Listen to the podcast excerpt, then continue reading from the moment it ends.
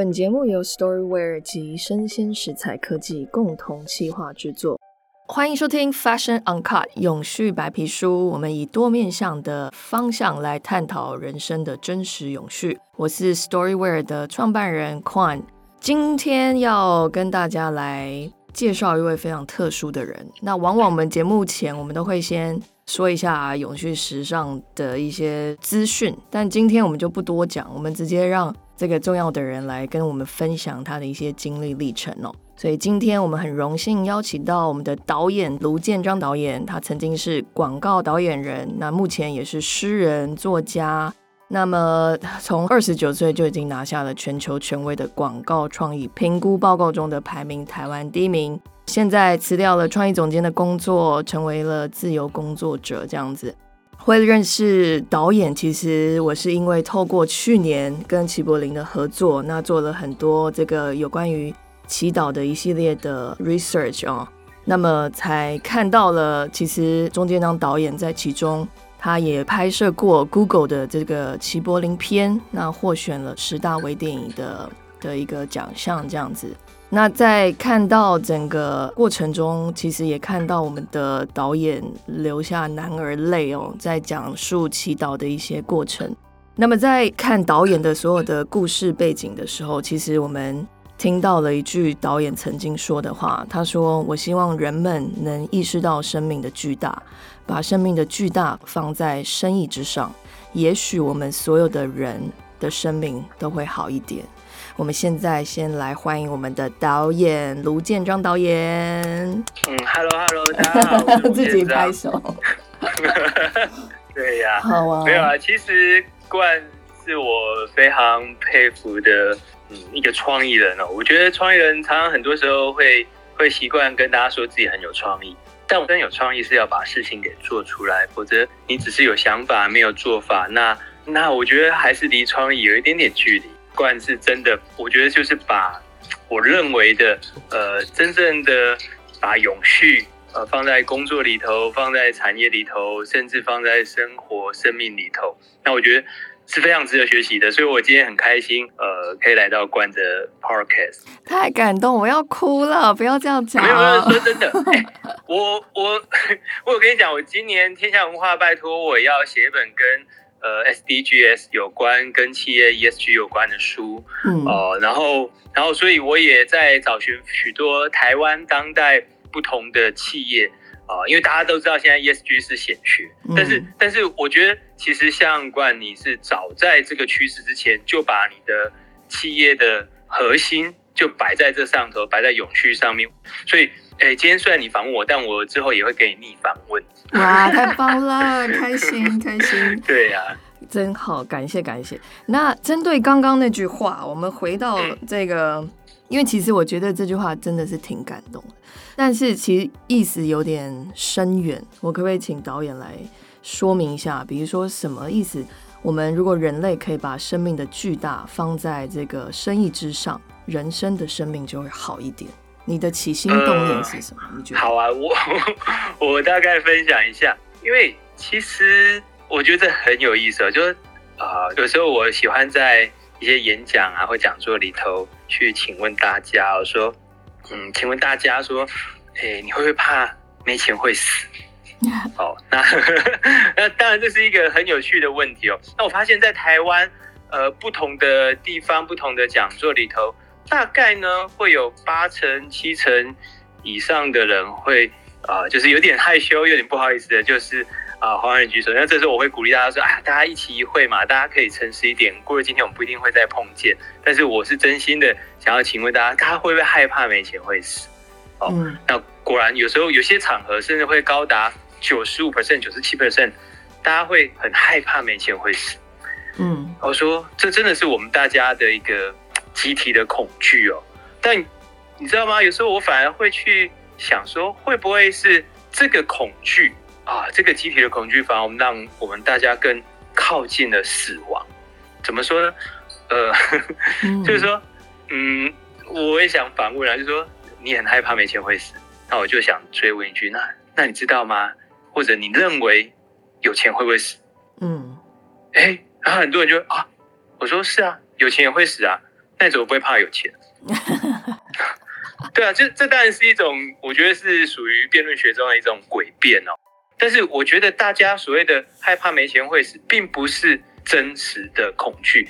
我这样说好了，在台湾今天，如果我突然清空我所有的资产，然后我户头都净空，然后没有任何名下财产，我会不会想到这件事情？然后啊，我现在完全没有钱了，那我要死了，那我就死。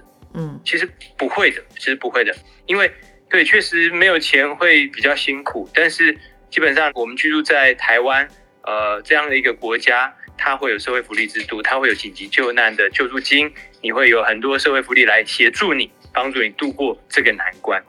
你基本上你不会因此立刻死亡，但是那个害怕没钱会死这件事情，我觉得才会。为什么？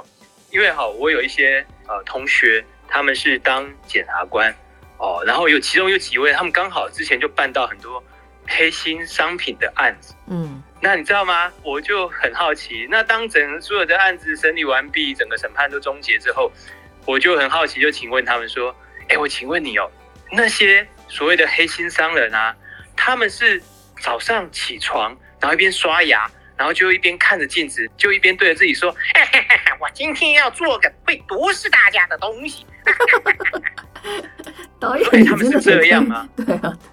我说他们是这样吗？就他说没有啊，他们都不是啊。我说那不然他们怎么想？他们怎么想？他说他们多数就只是担心没钱会死啊。嗯，我说屁啦！好，这边要消音，怎么可能？他们都那么有钱了，怎么会害怕没钱会死？他说真的，几乎每一位都是那样。嗯，我就说你看哦，做油的，你知道大肠癌在台湾当代其实是非常呃影响许多人啊，是很严重的一个 cancer。呃，那大肠癌其实就跟我们的饮食有关，许多人使用外食啊，因为外食里头呢，呃，有一个东西是你不会看到的，就是你可以看到一些食材，但是你可能不会去看到油，而油就变他们在比方说降低成本的时候会思考到的，所以就会有人去卖劣质的油，比较便宜的油。那卖便宜的油的人，他一定会用更劣质的原物料，好让他。呃，可以得到更多的利润，嗯，但这个反而不就让我们更多人更靠近死亡吗？才让我们去死的吗？才让我们会死的吗？嗯，你懂我意思吗？就是因为很害怕没钱会死，才让我们更靠近死亡啊。嗯，很多东西都是这样。但回过头来说，我认为哦，我认为所谓的生意啊，所谓的生意，它名字本身就已经告诉你的，它是为了让人家可以生啊，嗯，它是要让人家可以活啊。所有的生意一定来自于一个需求嘛，而这需求不是因为你想要去死，通常你会是希望好好的活，而因为我可以提供一个财货、一个劳务，可以帮助你去去满足你这样需求，所以才产生了生意。哦，那你看哦，生意也有另外一个字叫生意盎然。对，所谓的生意应该是要能够让别人生意盎然啊，否则它就不是一个好生意啊。本来生意就是应当这样做，生意是为了生命。生意是为了让别人有好一点的生命而服务的，所以我也会常常跟很多朋友讲说：，哎，你也不要觉得说讲生意不好，没有啊，在这个时代，每一个人都应该好好把生意做好，而好好的把生意做好，意味着是每一个跟你呃生意有关的人，应该都能得利啊，应该都能快乐啊，应该都能变得更好啊，这才叫做做好生意啊。所以回到刚刚问我那一句话，其实我觉得真的说真的。我也会常觉得说，任何想要去做永续的，应该也要去思考说，那我这个 model，我这个好不一定是 business model，但它有可能会是一个 model。你如果要要去做永续，你本来你这 model 也应该是永续的，你不要跟我说你是做一次性的，嗯那有时候它造成了浪费，造成了不环保，哎，是更巨大的哦。嗯，大家都知道那个路跑，哦，像我是 runner，我每天都跑五公里，有时候十公里。我是喜欢跑步的人，可是我大概有好多年的时间没有参加路跑活动。嗯，你知道为什么？因为我后来就知道说，原来许多的路跑活动呢，它反而创造了非常多的不环保的废弃物，嗯因为都是一次性的。嗯，哦，那站在我的角度，我当然就不应当去参与跟支持这样的活动啊。嗯，虽然运动是好事，虽然他们的出发点是好的。哦，所以我们也知道说，像这几年，我知道许多路跑的单位，他们也意识到这件事情了，他们也在思考说，哎呀，我可不可以不要再弄那些，哎，反而会增加垃圾的东西，反而会会创造污染的东西。哦，我觉得大家都一起在进步，我觉得这是台湾当代最美的一件事情，就是大家一起在想说，我们怎么再好一点点，再好一点点，然后不用急着去批评谁不好，反而是在想说，哎，那不管他好不好，我们可不可以？大家一起变好一些些，嗯哦，那分享想法最重要的事情是要有做法，要有做法。这也是为什么我那天遇到那个奥美的创业长，呃，广耀中，因为我们俩很要好。我说，哎，我最近发现那个哦，有一个品牌的衣服很适合我们穿。他说什么品牌？我就讲你的啊，因为我们都是喜欢那个牛仔。哦，真的，哇哦，对啊，太棒了！所以你下次如果有服装秀，其实可以找我们。要，我要，我要，我要，就十月。好啊，真的，真的，真的。龚亚中身高一八七，体脂肪只有 five percent 不到。哦，对啊，很好，super model 的身材，不过他不一定会答应啊。对啊，我我跟你说，其实，哎呀。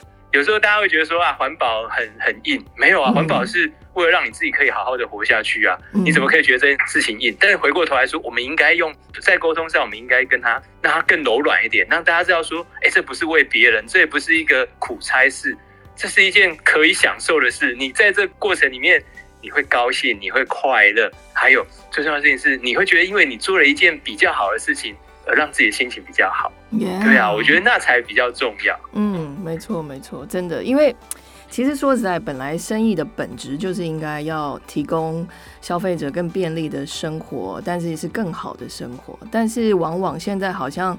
做 ESG 从去年开始才置入到我们的企业的制度里头，大家才开始在讲这个事情。这也归功于我们的疫情了。其实疫情之后，反而让国际市场每一个人逼着大企业要好好的去做 ESG 治理。但是其实我们都忘了，本来我们做生意跟应该就是要做一个对人好的一个生意才对啊。对啊，而且我也想多分享一点点。嗯。大概过去这十年来哦，我做的所有的广告行销的案子啊，我本来不知道，但后来现在回头看，其实都是高度的跟 ESG 有关。哇哦！但是你知道吗？我要讲的事情是说，这是一个非常有趣的过程。是这样的，就是像刚刚冠白分享，就我我那时候呃很年轻，很幸运，呃就被评为台湾创业排名第一名。哎，那时候我就会在想说，哎，那我隔天。还要去上班吗？还要已经到高峰了，可以退休了。对，这是，但我必须讲，这是一个刻板印象，这是一个错误的观念。就是我们从小到大都被教育说是啊，你要想办法得第一名。那好像你到了第一名之后，哎，你就不用做了。嗯，对，我觉得这也是一个错误的观念。但我那时候其实还有另外一个很强烈的动机，是因为我认为我的产业广告业非常的不环保。为什么？第一个，我们耗费很多钱，嗯，哦，我们花很多钱，花很多的预算。那但是我觉得钱反而是里面其中最小的一个东西，反而是什么比较巨大呢？是是我们对于环境的影响，impact 是大的。嗯，我们也拍，比方我拍，我们拍片，拍片其实耗很多电，嗯，很多能源，嗯。那今天如果我们 我们用了很多的资源，也用了很多人的时间。金钱下去做的作品，它没有发挥作用，那其实那才是最大的资源浪费，它才是最大的不环保。嗯，但我们多数时候很抱歉的，因为人们并不喜欢商业资讯，人们并不喜欢商业性质高的广告。嗯，哦，就好像我那一天开玩笑讲说，哎，你知道现在网络上大家最常点选的广告是什么广告吗？冠宝，我问你，哪一个广告最多人点选？我还真不知道哎。我跟你讲。是略过广告哦，三十秒跳过跳过跳过。对，有 YouTube 上面不是它都有出现五秒钟吗？对对对，没错。有没有？有。我觉得很妙，每次大家的手手指头有没有食指都已经拿起来，就是在等那五秒，对，生怕自己有一秒会被偷走。哎，那五秒过去，马上就按下去。那略过广告是大家按的又快又狠 又准，对嘛？所以就是说广告。就是大家不想要看到，那但是我没有花那么多资源做，那你看我在这个产业里面，所以我对我自己是很感到自卑的。因为我觉得我我在我在做的事情好像没有很好，那我那时候也很想改行。嗯。哦，虽然我那时候也不知道我应该做什么，但我是遇到一个前辈，他问我说：“哎，我问你哦，如果你现在就离开这个产业，那你觉得明年这产业会怎样？”我说：“应该一样吧，就大家一起继续啊，用那些资源啊，然后生产出许多作品，可是可能嗯，它的效果还是不容易变好。”嗯那前辈就说：“哎，那你有没有想过，如果你明年还在产业，你就可以使用这些资源。”做你觉得恰当的事啊，那是不是就少浪费一些？嗯我是被这样的提醒，尽管那时候还不知道要做什么，嗯，可是后来啊，我就想说，因为当你成为创意总监，甚至我后来成为导演之后，嗯你在创意的主导权上更多了。那我就想说，哎，那我应该让我自己生命里头的问题，这些我在乎的社会的议题，哎，它可以借由这样巨大的行销资源。让它被传播，让它被人们面对，让它被人们所知道，甚至因此找出对策来。所以大概这十年来，嗯。我我就是企业找我拍形象片，OK，比方投到他找我拍，啊，我就因为我妈妈是，呃，其实哎，我我算是家里头蛮幸运的，嗯。呃，我十七岁的时候妈妈车祸脑伤，本来要过世了，嗯。然后我们去见最后一面，就后来变，呃，所以会变植物人，然后再后来，哎，又没事又清醒过来，呃。手术完之后回到家，后来发现嗯失智嗯哦，所以我是大概人生已经有超过三分之二时间，呃，家里头是有个失智症的患者嗯哦，所以我就发现说，哎，长照这议题很巨大，而且跟每个人很相关。就是你家里头只要有一个人有长照的需求的时候，通常你整个家庭、整个家族都得跳进去。嗯我的所有人生，我父亲的人生，我妹妹人生是整个就被改变了。嗯，所以我就用 Toyota 的钱，我们用 Toyota 的钱，然后拍一支片叫《家族旅行》，嗯那也是 Toyota 的第一支微电影。那我找修杰楷来，哦，我讲说啊，小时候爸妈都会带我们出去玩，嗯啊，长大后我也学他。哦，那我们以为他说的学他是带我们的小孩出去玩，但其实不是，嗯他是在父亲的最后的日子带他出去玩。嗯因为我们老的时候常常就是生病嘛，哦，就都待在家。那其实实病人有他们的需求，他们也想出去走走啊。最重要的事情是，你知道，就像我们小时候被爸妈带出去玩，啊，很多长辈朋友就是说，你带他去，他不记得，带他去干嘛？嗯对不对？嗯哎，可是像我爸就是哦，我爸那时候就说，可是我还是要带他去。嗯啊，人家说为什么？他说小朋友不记得，但我会记得啊。我爸是在创造记忆啊。那我就说，长大后我也学他，我们也可以学他。虽然我们的 家人可能年纪大了，可能他们因为身体的状况，他们可能也会不记得。像我妈妈就失智了，嗯我爸那时候是癌末，他的精神上也都已经呃不是那么清楚了。可是他们不记得，我们会记得啊。嗯最重要的事情是，所谓的家族其实是一场旅行啊。嗯它是一场旅行啊，它不是因为我们有血缘关系，而是我们是一起旅行的人，我们是彼此的旅伴，嗯而在一起就是我们的目的地啊。我们不是为了要去哪里，真正要去的地方，是我们有去到对方的心里头，我们在对方的那一个脑海中的 picture 里面有占了一个位置，嗯有一个角色。所以那时候我也不懂，我说的不懂是，我也只是觉得这件事我想说，我想谈。那企业要找我拍，那他们瞧得起我，那我也应该不要辜负对方的托付。我只是跟他们说，过去传统的广告可能它的效用变差了。嗯那我们要不要去？除了关心他们消费形态之外，我们也关心他们生活形态、生命形态。因为台湾已经势必进入老年化、需要长照的社会，每一个人家里头可能都会有一个长辈哦，就是身体遇到状况了。那你如何去选择，或者你如何去面对？这是台湾每一个人都得都得要去处理的题目啊。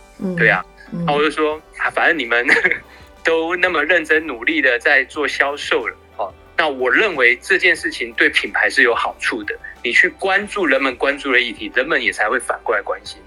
对，真的我就这样一路做下来啊，嗯对啊。嗯。后来我的发现是什么，你知道吗？我觉得很有意思哦，就是我觉得讲的一句很好笑哈，说英文讲说 "That's your business"，嗯。因为对人们对于广告看到的第一个反应就是说那是你的生意啊，嗯哼。哦，翻译过来是啊不关我的事啊，那是你家的事啊，嗯。对啊。嗯。但是除非除非哎我们在谈论的东西是跟他有关的，是他的 business，嗯也是跟他的生命有关的，他他才会被打动啊，他才会被吸引啊，对啊。嗯，我后来就发，现，我现在都会跟很多品牌讲说，哎，你知道吗？只有当我们关心社会价值，社会才会觉得你有价值啊。真的真的对，任何品牌都是这样啊。嗯，对啊我觉得大家都很努力在创造品牌，在做品牌的 building，嗯但是如果你没有去关心人们正在面对的事情的时候，你再怎么讲你自己多好，嗯我觉得那就是你自己好嘛。嗯像我有时候很爱乱开玩笑，我说，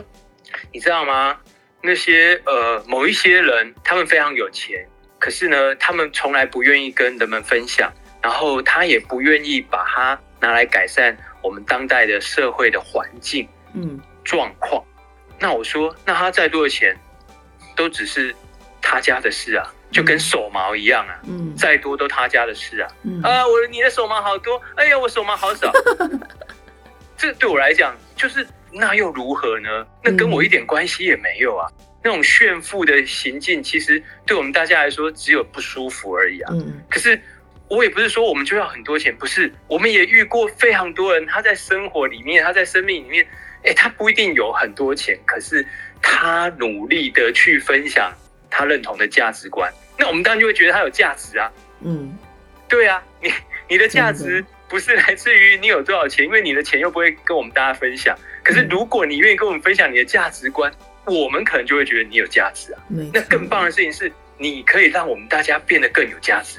哦，那我就会觉得哇，你是我们的人生价值机啊，嗯。你超会价值的，对啊，对啊，所以，啊我我说真的，我当时候只是，我觉得那是我自己的困惑，甚至我有时候开玩笑讲说，哎，我很幸运啊，十几岁就家里头遇到长照的问题，然后二十几岁的时候自己就遇到中年危机。嗯我我现在回想，我那时候就是中年危机啊。嗯其实我中年危机一路到现在都没有解除。嗯都都没有我有解除吗？对对对，我永远找到方在想说，我还可以玩什么吧？？哎、我是那种，就是 礼拜三会学太极拳，礼拜四早上学电吉他。啊，我有些朋友就讲说你有毛病啊！我说，哎、我之前还在学空手道。对啊，但是你就会想说，哎、那件事情我好奇，我有兴趣，那我为什么不去学看看，不去做看？以前你可能可以说是因为在学校啊没有空啊，家里没有钱啊。可是回过头来说，当你现在已经在工作了，你是独立的个体的时候，没有人限制你，没有人说你不可以怎么样。更更重要的事情，我我觉得常像很多社会议题，比方说环保、环境保护这件事情，很多人会觉得说啊，环保就交给那些公益团体就好。我说，光这个想法本身啊，我觉得就有问题。为什么？没错。啊，你不在这环境里面吗？你怎么把自己的事丢给别人？嗯还有，你丢给所谓的公益团体，这句话本身，我觉得是最自私的一种说法哦。嗯我甚至可以更大方的讲说，这是一个最 stupid 的思考。嗯怎么说呢？因为我们认为传统的所谓的公益啊，就是不赚钱，错错。嗯公益是什么？公益是公共利益，嗯，它是公共利益，那表示什么？它是牵扯到最多人的利益。嗯大家不都说什么利字当头吗？哎，这是最大的利益，你怎么可以不去参与呢？没错。对啊，你一定可以在这里面，好用最难听的讲，叫分一杯羹啊。对啊，但是它是真心诚意的，它是良善的羹啊。嗯为什么？因为你一起在做一个好的羹，所以你当然可以分一杯羹，而且你可以吃很饱，你你可以吃的很快乐，吃的心安理得，你不需要做黑心的事情。我有时候也会去想，有一次啊，我去拍那个呃，有一个人叫郑丽君，嗯嗯他他是我们前任的文化部长。嗯那当时我拍他呢，他还是个立委哦，我就问他说：“哎，请问你在做立委的过程里面啊，呃，什么是让你最觉得辛苦的？”他说：“因为文化跟教育啊，都是他很关注的领域，所以他在做这些议题的时候，呃，他都不会感到辛苦，他反而觉得很快乐，因为他投身在他他在意的事情。可他说有一件事情是让他觉得很很难受的。我说是什么？他说就是那时候在咨询某一些官员。”嗯然后他们就是已经发现到问题了，然后跟这些官员提醒，他说资料也都备齐了，然后也很确切的证据哦，可是竟然有官员就当着他的面就说谎，嗯脸不红气不喘的说谎。嗯然后他说那是让他最难过、最难受。他说，因为他今天不是要去挑战或质疑对方的业务没做好，他他在意的是，如果我们做好的话，会有更多的我们的小孩、我们的下一代、我们的成人们有比较好的文化，有比较好的教育的机会。嗯，他说为什么不把这事情做好呢？他讲的非常的难受难过。嗯，然后那时候啊，我就安慰他，我说啊，你不要这样想啦，反正这个哈、这种事情呢，就是多做一点就是一点啊。你我我就说有你跟没你差在那里，就差在这里呀、因为你愿意做，所以它就变好。可是我说，但是我教你一招，他说怎样？我说你下次哈、如果你希望他不要跟你说谎，你用一招，然后怎样？我说你就在咨询之前就说，哎，某某那个什么官员，你你身上有家人的照片吗？哦，皮夹里有吗？哦，如果没有的话，手机里总有吧？啊，你你在回答问题前，你先拿出来，你看一下你的小孩，看一下你家人的样子，嗯看完那照片，你再回答我。嗯你看完之后，你再回答我，因为我觉得哦，我们都是这样的。我们可能在工作上哈，有很多时候会要 compromise，嗯，我们需要妥协，我们可能需要做一些我们自己也不是那么乐意的事情。嗯可是呢，如果如果当我们在做任何决定的时候，我们有想到自己的家人，我们想到自己的小孩，然后你会想说，哎，这件事情我我做了，我自己会害羞，我回家甚至不好意思跟我女儿讲，那你你你可能就不会做。所以我觉得这是一个非常简单，然后也很容易操作的自我的审查。我说的审查是，你可以让自己好一点的，嗯你可以让自己好过一点，你可以做一个选择，而这个选择让你未来呢，也许这选择不一定容易，可是你未来是比较容易面对。嗯嗯，哦，也许，也许大家，我觉得每个人都有啦。你在生活有很多两难，很多挣扎，嗯但是你后来也会发现说啊，当时候那个挣扎好像没有必要啊，根本没有人在乎，根本没有人在意。可是不要忘了哦，我必须说，就像买假包一样哦，嗯假的包包，世界上至少有两个人知道，嗯，一个是卖你的人啊，哦，一个是你自己啊自。己，你对你自己背着假包，你就算别人怎么说，哇，你真的好棒哦，这是这一季嗯最新流行的款式，哇塞啊，你先生对你好好哇，你好赶得上流行。可是你虽然一边笑笑的，你自己心里头你也在嘲笑你自己啊，对，你其实不会喜欢这样的自己啊。嗯。我我真心觉得哦，呃，这个时代啊，最大问题真的不是经济问题，嗯。我觉得最大问题是心理问题。，Yeah，我们常常会觉得自己不够好，我们嗯常常会觉得自己，哎呀，就是，嗯，很希望得到别人认同，很希望别人喜欢我。可是，可是你知道吗？我觉得更恐怖的不在于说别人喜不喜欢你，而是有时候我们根本不喜欢自己啊。因为我每天如果做很多自己不喜欢的事情，天哪、你都在做自己不喜欢做的事，那那你怎么可能会喜欢做这件事的人呢？因为对呀这是最麻烦的啊，真对啊。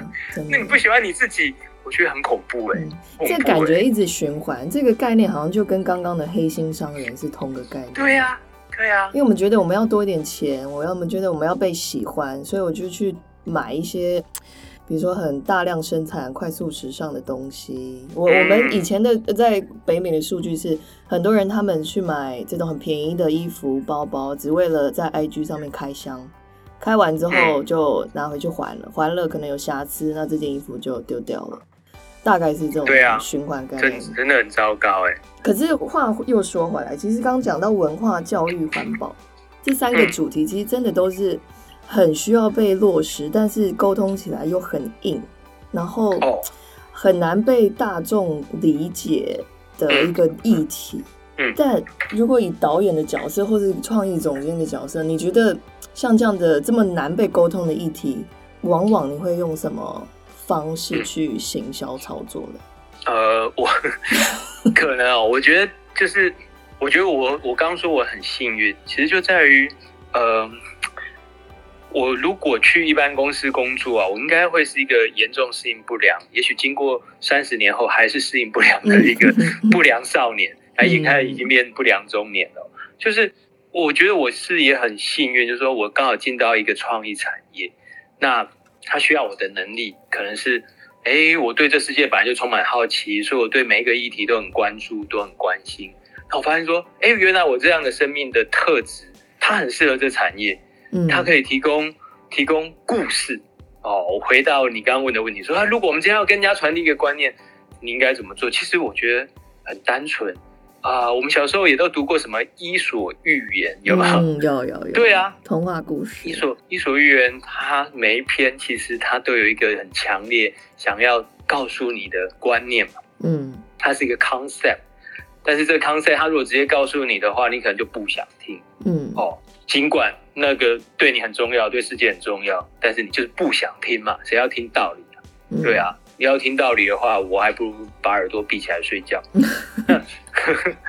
但我我自己啊，我自己因为是一个很爱跟人家聊天，然后很想知道别人生命里发生什么故事的人，所以我我其实说真的，我一整天里头啊，真正在工作的时间很少很短，但是回过头来说，我也几乎二十四小时醒着的时候都在工作。为什么我我都想要跟不认识的人聊天，然后我就想要知道别人家里发生什么事，嗯我就想要知道说，哎，那你在做这个工作的时候是怎么样？所以我工作过的每一个大楼的打扫的阿姨、停车场的管理 员保全、嗯，收信的，然后秘书，哦，就是一般你知道，就是传统我们眼中有时候看不太清楚人家面容的那些制服组，嗯 他们通常都会穿个制服，所以在眼里都一样。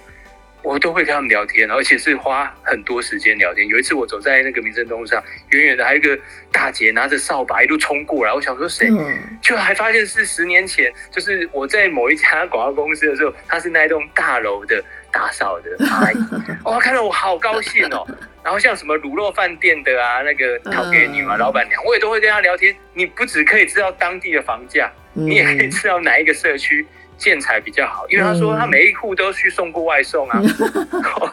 哎、对耶，我就没想，他还有一个人说啊，你不要看某个社区哦，大家都说那个很贵，里面光做那个就是有些房子啊，你打开里面全部都是垃圾啊，嗯，而且光他说光那社区里面就有三户啊，哎呦他，说其实对，就是有一些是有囤积癖啊。他说真的，不要觉得每一样东西都如表面的光鲜亮丽。我的意思说，像这些所谓的市井小民、贩夫走卒，哎，拜托，他们其实才是维系我们整个社会运作的嗯对象。你你不讲别的哦，我每次遇到我们社区的收垃圾的先生，嗯，我都是真心非常感激他。有为什么？？因为我常常发现说，我们家才一天就产生好多垃圾哦。嗯，像有时候过年有没有，不是会有三四天不能收垃圾？嗯，我们家这社区是，我觉得已经算是比较进步，它是有一个大的冰柜，嗯嗯，嗯然后可以帮大家把垃圾都冰起来，然后减少那个微生物哦、嗯滋生的可能嗯，哦但是它撑不了三天，它每天就得清。为什么？因为我们其实如果你不留意的话，你没有没有机会发现说，原来原来我们自己每天都产生好多垃圾哦。嗯，所以有几次哦，我遇到他们就是请人家来清运，哎，我遇到那个是一个年轻人，大概才二十几岁，然后经过看到我就啊，没关系，这个来，这个脏，这个我来。我说没有，这不脏，再脏也是我们创造的。嗯嗯他他要把我手上的东西接过去，我是很感激，很感谢他。然后说，嗯哎呀，我们做这个比较脏，不好意思。我说你怎么这样讲？我说你是让我们可以好好活下去的。嗯，你是让我们可以维持。真的，我我觉得觉得说，如果我们今天每一户家里头啊，你可能赚再多钱都很棒，嗯，可是如果没有这些了，抱歉哦，你所有的生活都是屎啊，没错，都是狗屎，你不会喜欢的。可是回过头来说啊，我觉得我们本来就会说故事啊，嗯，我们本来从小到大，小朋友睡觉都希望爸爸妈妈讲故事给他听啊，所以我们本来也有听故事的需求。嗯，也就是说，当我们可以去面对人们的需求，这时候我们就可以去调整。哎，我怎么用故事的方式让别人得到我要跟他说的讯息？我讲一个例子哦，有有一次啊，有一个客户啊、他是一个全球最大的半导体通路商，嗯，然后他找我做企业形象片，哦，他想要谈工业四点零。嗯，那我我想一想，哇，因为他在跟我分享什么是工业四点零的时候，他就花了一个小时。我就跟他讲说，哎，那我觉得你这个应该不是用一支影片来解决，你应该是要做一个论坛，嗯你应该要邀请，譬如说你跟商商业周刊合作，你跟金周刊合作，但是你同时也邀请产官学界的代表，有大学教授，有有产业界的执行长们，然后也许你还要包含政府官员哦，一起来讨论，一起来对话。我说，影片的话，我们应该做的事情是让人们来想要来思考，来探讨我们为什么需要做工业试点，嗯，我们为什么要这样做？他说，那你要怎么做？我说，我想一想。后来我提给他的呢，其实是。呃，我刚不是说我每天都在跑步吗？嗯，哦，我跑步的时候其实都在想，每天都很，因为我觉得跑步很无聊，我超讨厌跑步的。我跑步其实是没办法，嗯，为什么？以前因为做 Nike 啊，做 Nike 的时候，他会希望说你你要去理解 runner 他们的心情心理，所以你必须要有自己有跑步的习惯，嗯，哦，不然。我从小到大，我最讨厌就是跑步啊，嗯，因为我虽然喜欢运动，可是可是跑步太单一、太枯燥了。它没有你来我往，它不像任何球类运动有对抗，然后有思考啊。跑步好像就是自己自己在那边跑，哎，可是你知道吗？我觉得也是因为这样，我后来发现跑步很好。为什么？因为它很无聊，所以我就想要让它有聊，嗯，我就会想要让它有趣，所以我永远跑步的时候都在想，我就会想说，哎，那我真的要做这件事情吗？嗯，哦。对我女儿以后的世界好，我才要做；不好就不要做。那为什么？因为因为我会比我女儿先走啊。这世界我会留给她，我总不要留给她一个烂摊子，而且这烂摊子还是我造成的。嗯哼。那那我觉得很糟糕啊。嗯。就算我们什么都不做，我觉得她也是美事一桩。为什么？啊，你都躺在那边，你有没有创造碳足迹？你没有过分购物、错误的消费？你也没有对环境造成 impact？那那我觉得也很好啊，嗯 对啊，也很好啊。